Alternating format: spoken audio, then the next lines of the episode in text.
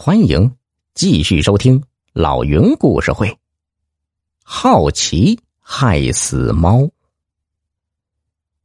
这时，只见一个浑身泥土的人冲了出来，在所有人都还没有反应过来之前，他已经冲到刀哥身前，一把揪住刀哥的衣领。刀哥定睛一看，吓得七魂丢了六魄，一边拼命挣扎，一边大叫。老姜子，你你啊，你死了！你死了！别来找我！眼前的这人竟然是被活埋了的老姜子。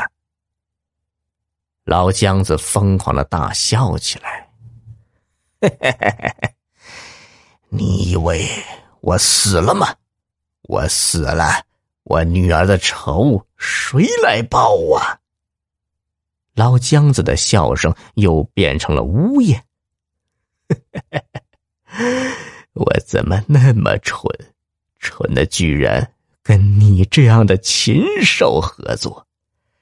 你想埋掉高明飞，我没办法，又不能眼睁睁的看着他死，我就埋了一根管子，准备让他借此保命，却被你们发现了。就对我下毒手。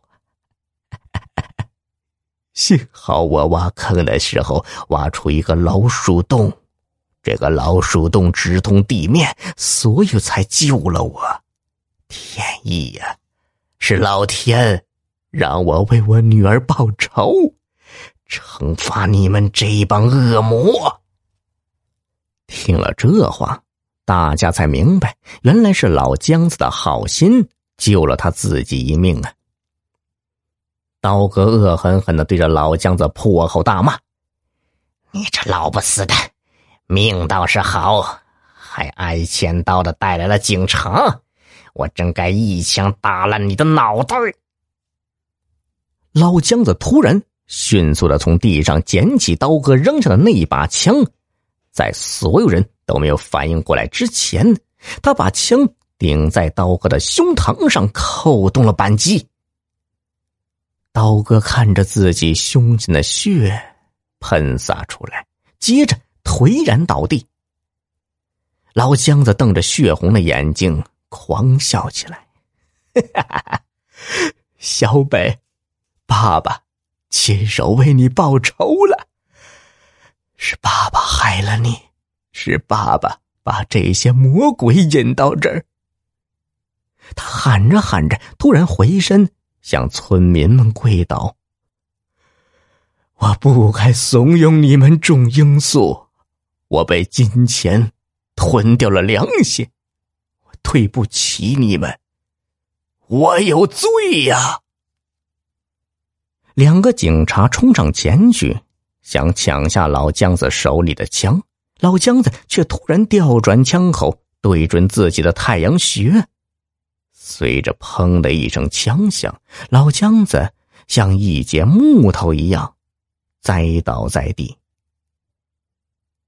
三郎、大虎等人束手就擒，那些村民们也将接受法律的惩罚。警方一举破获了这个地区禁毒史上最大规模的非法种植罂粟大案，那间黑森林迪厅也被查封了。从里面搜出了大批的毒品，原来那里是刀哥的大本营。高明飞终于如愿以偿的做了一件惊天动地的大事，可他却丝毫高兴不起来。小北和老姜子的影子总是出现在他的脑海里。破获这场惊天大案所付出的代价，对高明飞来说。实在是太过沉重了。高明飞又来到那一片种植罂粟的山区，在群山环绕中的一片谷地里，四周树木掩映，十分隐蔽。谷地上种着大片的罂粟，接近一米高的罂粟茎上顶着无数妖艳的罂粟花，随风轻轻摇动着。看着这些给人们带来灾难的鲜红花朵，高明飞仿佛看到了小北和老姜子的鲜血。